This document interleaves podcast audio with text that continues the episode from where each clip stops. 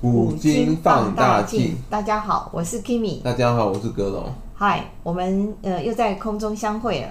我们呃格龙，我们从这个上上礼拜开始就有在介绍日本的这个被污名化的历史名人哦。对。那呃这个系列呃还会继续一段呃时间，所以我想先请格龙介绍一下我们今天要分享的一个主角，他是哪一位？嗯我们这个系列这个单元目前是在介绍日本战国时代被污名化名人。嗯，我们今天这一集要讲的是柴田胜家。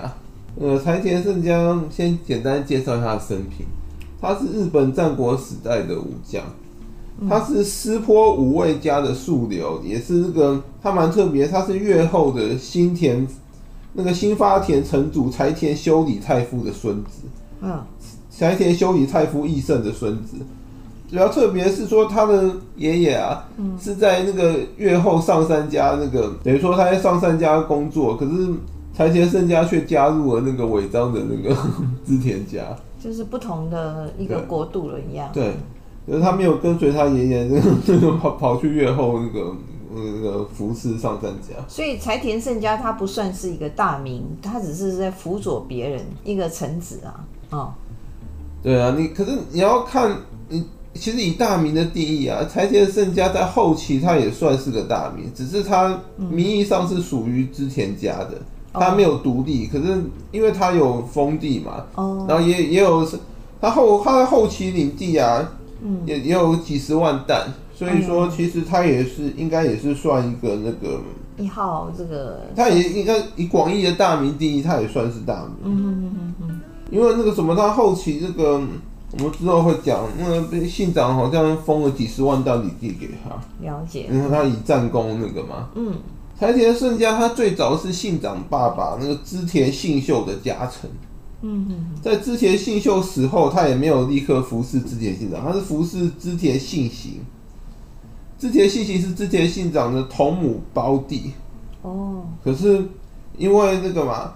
其实就跟那个那个春秋时代那个郑庄公很像，那个之前信长妈妈比较宠爱他的弟弟之前信行，他会认为说这个弟弟比较将来会会有希望，就是有的父母会就是说比较比较宠宠爱一些幼子嘛，嗯，然后因为那个嘛，那个叫什么，嗯，因为那个什么他比较他妈比较宠爱宠爱之前信行，一直想让之前信行来继承尾张家，嗯。尾张国继承之前家家督，然后统领尾张国。嗯，所以说那个一开始啊，那个什么柴田胜家是加入他那个弟弟弟的麾下。他是认为弟弟比较有希望，这个呃领导这个尾张国，还是说他比较？因为之之前信长啊，年轻的时候比较荒唐。他那个他就是他年轻的时候，就好像那个。其实跟刘备年轻的时候很像，很喜欢那种那种深深色的拳，比如喜欢去什么打猎啊，嗯、什么什么什么，反正就是喜欢那种纨绔子弟。我觉得喜欢玩的，比较不务正业。嗯哼。所以当时织田家其实很多人看衰这个，都看不太清织田信长。嗯。他织田信长还有个臣臣臣子，后来为了要让他那个。回归正轨，来死谏他。哎呦，这个臣子太太忠心了吧？后面讲到信信长，我们会提到。OK OK，嗯。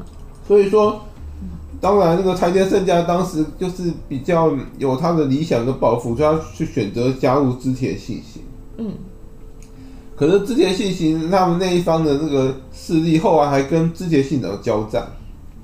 就是手足相残，对对，对，嗯。不过那个信行那方势力后来跟信长交战途中战败了，所以后来那个柴田胜家是被俘虏。所以他的军事能力没有太强嘛？怎么会打输信长？应该说那个可能是那个信行的那个军队那个作战能力太差吧。了解，嗯。反正后来他打输了之前信长。了解。他被俘虏之后啊，那什么，因为信长去游说他，再加上信信长的母亲好像那个劝说说那个要要留柴田胜家一命，哦、所以后来信长就那个开始那个任用他就对了，嗯，就让他从信他弟弟的阵营那个改换到他的阵营。那我很好奇，他弟弟后来是信行，后来是信行，后来就是一开始跟他哥哥信长交战嘛，嗯。第一次战败之后啊，那个信长好像因为迫于情面，就他其实信长是一个正装跟很像，就原谅了他弟弟一次，哦，就没有没有对他怎么样。嗯哼。可是这些细节好像好像不甘心，还是不甘心，后来还是想要再度谋反。嗯嗯嗯。然后他想要再度谋反这件事啊，然后被被人透露给信长，信长知道这件事，所以信长后来派人去暗杀了他。啊。对，因为他弟弟等于说一直就是死不悔改，他他也没办法，后来干脆把他除掉。哦，那妈妈应该非常伤心啊，因为他那么喜欢信行这样的一个小孩，对不对？可是他妈妈也不好说什么，因为因为嗯，因为因为那个他就一直在嗯一直在造他哥哥的反，所以说那个等于说柴田胜家被信长俘虏之后啊，他后来这个什么就从此之后就一直侍奉之前的信长。就没有再变变化了。对，信长死后，他是有，他是有那个什么加入他儿子那个，就是信长的儿子那个之前信包的阵营。嗯嗯。可是问题是，之前信包在那个在那个在那个本能寺之变跟信长一起死，所以说我们前刚刚讲到那个嘛，嗯，他后来就等于说几乎终生都在侍奉织田信长。嗯。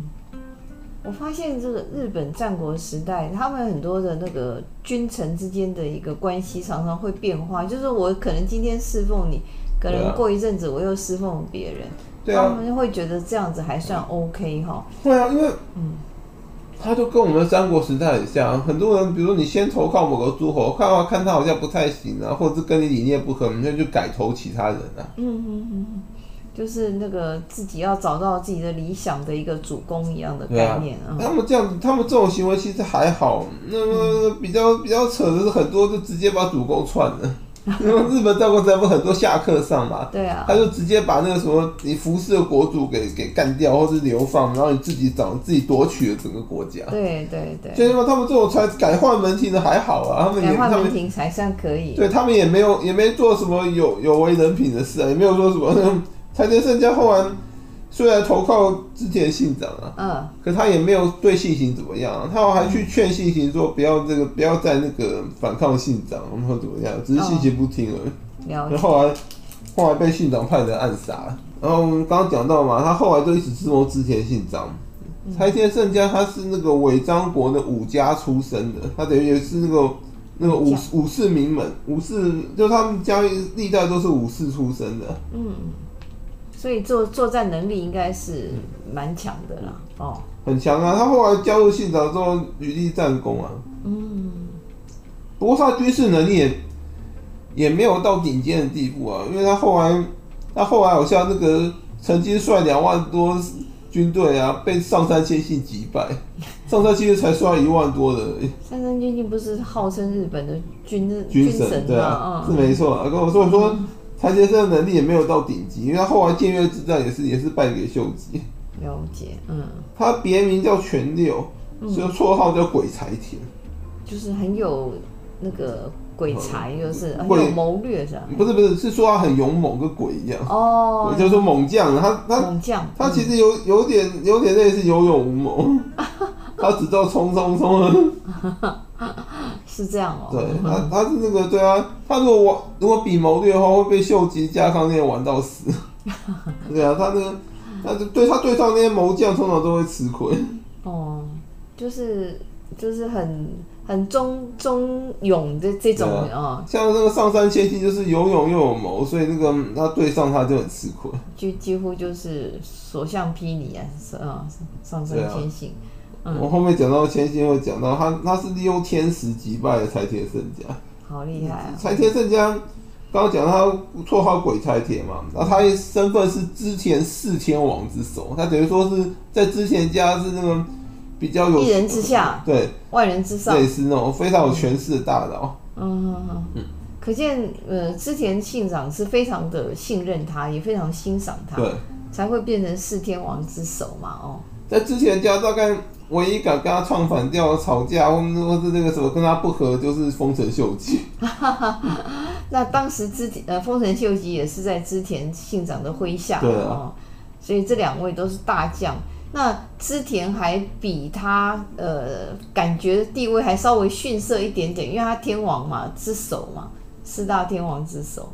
对，你说秀吉在之前家，对，对啊，啊是没错。而且秀吉他是因为是平民出身的，哦，不像我们有些人会看不起他，觉得他是那种那种泥水之百姓那种。对对对，嗯，他好，他好歹是那个武士武家武家名门出身的。嗯。然后这个柴田胜家在之前家中与另外一个叫佐久间信胜并并称为冲锋柴柴田跟撤退佐久间，代表说那个柴田胜家应该很擅长当先锋冲锋攻击猛将型，然后左久间信生应该很擅长撤退，对对对对对撤很擅长那个撤退是门学问，对。啊，万一那个这战况不利要撤退，敌人就会追击啊。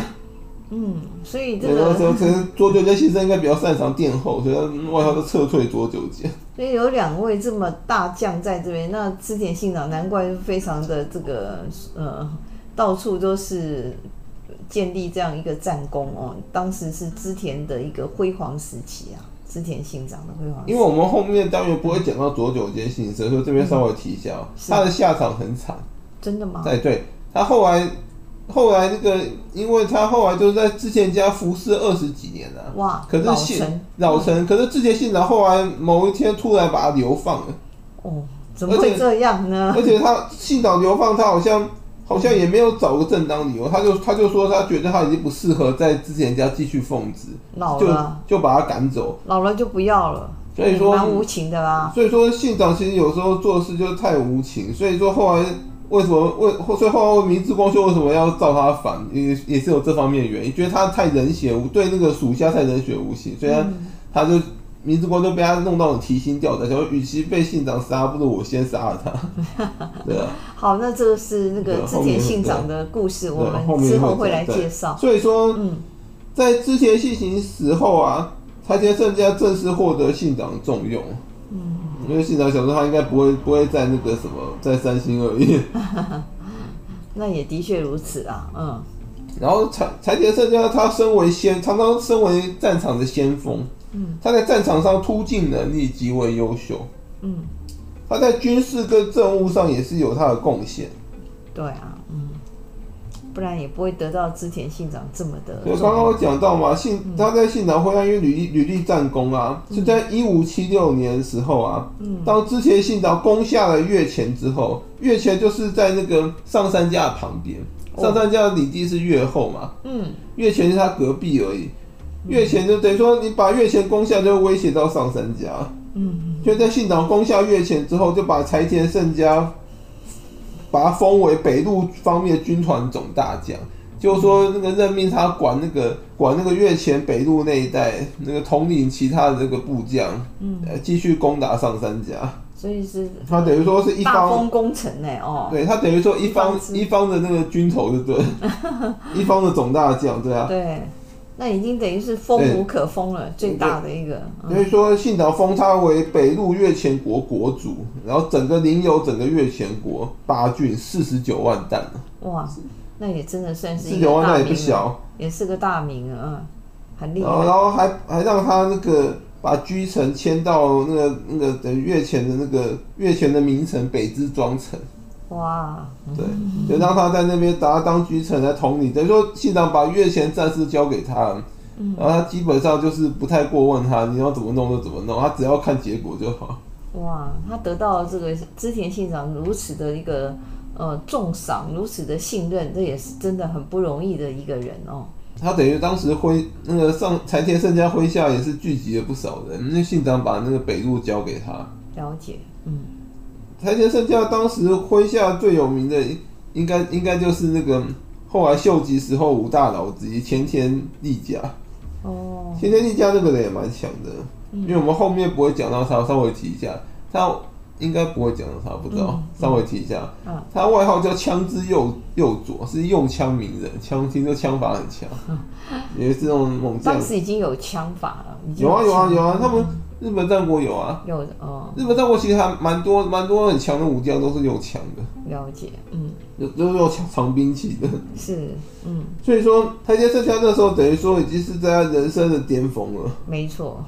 对啊，那就那个他等于说等于等于说信长让他统领那个北路这边的战士嘛，嗯，让他一直打。如果他能够把上杉家灭，搞不好上杉家领地也会被信长封给他。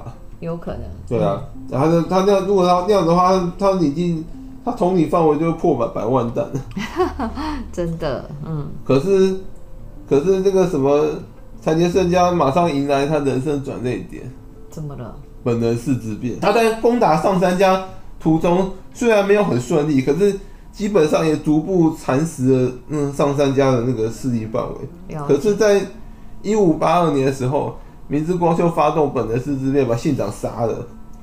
当时的柴田胜家是在攻打，在北路那个统领攻打上杉家，可是、哦、所以他没有死亡，嗯，没有。可是他知道信长已死啊。他要赶快来呀、啊！之前，嗯，之前家就内部就人心惶惶，那些部将都没有，大家都没战心，所以他后来就整个就就撤退了，放弃攻打上杉家。啊，是哦，没办法，他没办法打下去啊。当时那个之前家军队应该都没有士气了，没错，因为说总总理的信长都死掉了，然后叛徒明智光秀还活得好好的，大家都大家都想要回去评判。在织田信长一死的时候，像呃丰臣秀吉就立刻。来一个中国大返还，那当时的柴田胜家怎么没有立刻赶快来一个返还这个动作？柴田胜家有想回去，可他可是他可是他速度太慢，不像秀吉有秀吉有谋略，又急行军军的方式，哦，然后。加上北路又那个大雪封路，所以我们才就是要被雪挡住，他也没办法那个。这也是一个气候、天候跟地形。对，这也是那个，这也是上天在帮秀吉啊。所以那个柴田胜家就太晚回去了。他回去的时候，秀吉已经把明治光都平了，所以让所以让秀吉等于掌握了整个织田家话语权。他说：“我是我评判的，我帮信长报仇。”所以他就他等于就变成那个织田家内部 number one，大等于大权独揽。哦，那柴田胜家虽然不服气，可是可是也莫可奈何。他没有莫可奈何，他还有写动作是。对，他在隔年的那个，他在他应该说在一五八二年的那个什么本能寺，当本能寺变之后，马上就跟那个秀吉开始争夺那个织田家的那个那个掌主导权。嗯，嗯，所以他就跟秀吉那个发动了贱岳之战，两个人就开始在贱岳交战。哦，那也是一个很有名的战役啦。对。嗯可是，一五八三年柴田胜家在贱岳之战败给了丰臣秀吉，那时候叫羽柴秀吉。嗯，他在他的居城北之庄城中自尽身亡。哦，他想说秀吉不会放过他了。哦，秀吉一定不会放过他，因为他等于说他的那绊脚石，眼中钉，而且他也是那个 他在织田家中呢唯一可以跟他争夺主导权的。嗯，可以争天下的呃，居然我们要帮柴田胜家平反，是说贱岳之战战败啊。嗯。因此，柴田胜家常被很多史书黑，说他那个不擅长军事，说他怎么的。嗯、可是其实贱岳之战战败，其实主要主要的那个什么原因，那个不是他。嗯，就应该主要该负责的不是柴田胜家，就跟那个就跟我们后面有讲到那官员之战，那石铁山的战败，真正应该负责也不是他。所以说那个找战犯嘛，没有说真的要主。因为之战失败的主要原因是因为他的侄子佐久间胜政，他的侄子佐久间胜政不听他的军令，那个亲亲率军那个什么轻进轻有没有很轻率的冒进，然后被秀吉包围，后来那个被军队被围被歼灭，然后造成那个大兵力大损。对，朝天胜家就玩不下去。他其实之前跟秀吉一直在对峙，然后双方好像还有。胜负对，互有胜负，对，没有决定性胜负出现。他的侄子不听他的军令，然后轻率冒进，然后太小看秀吉，然后被秀吉围歼，还被俘虏，后来被秀吉斩首。哎，这个可能。而且，其实贱岳之战战败，除了他，还有一个人该负责，就我们刚刚提到那个前田利家。嗯，前田利家跟秀吉私人交情很好啊，所以他会不会是廖北啊？所以后来秀吉就就去私通了他，真的、啊、对，秀吉可能有给他承诺说什么会会给他封地啊什么？哦，然后所以他真的所以前田利家后来背叛了那个柴田胜家，他在那个他在建越之战的时候啊，嗯，那个他没有直接倒戈去攻击，因为倒戈攻击会让人人品在当时会整个败坏，会就是人家形象会崩塌，会很难听。他率军撤回了他的居城，就等于他就等于说，他就都两不相帮，他不打秀吉，然后也没有回去头去打胜家，他他直接率军撤退，这就很明显帮了秀吉，他就帮了秀吉，因为嗯，因为当时那个佐久间胜政被包围的时候啊，嗯、那前田利家在他旁边，可他一撤之后，让那个等于说那个佐久间胜政没有就死定了，死定了，他没有位置可以离开，嗯，整个那个人被毒死了。难怪人家说你的敌人是在你的阵营里面，常常是这样、嗯、哦。这个也就是这样子。前田利家后来也因此然后被秀吉赶，秀吉后来。后来那个什么，把加贺加贺那边有百万担领地封给了前田利家。哇，那加贺是很富庶的一个地方啊，啊啊啊嗯。所以说，柴田胜家是被那个猪队友侄子跟那个部将前田利家搞了一下，搞得很大吧？对，对，让他让他就此那个 game over。嗯，真的很可惜耶，真的嗯。嗯，而且柴田胜家除了是那个跟秀吉是有那个要争夺霸权、争天下那个冲突之外，他还抢了秀吉最爱的女人。哪一位啊？信长妹妹阿四。哦，是他哦。对对，哦、信长后来、嗯、后来秀吉一直想要娶阿四，可信长后来把她下嫁给柴田胜家，所以秀吉自此恨透了这个鬼柴田。可能鬼柴田长得夺妻之恨，对，长得比较好看嘛，因为秀吉长得跟猴子一样嘛。不是那么的那个外貌，外貌来讲，应该也是柴田胜家胜出嘛。应该也没多好看。可能比秀吉好一点吧。对啊。反正就是织田来做主嘛，对不对？嗯。难怪这个他们有这个。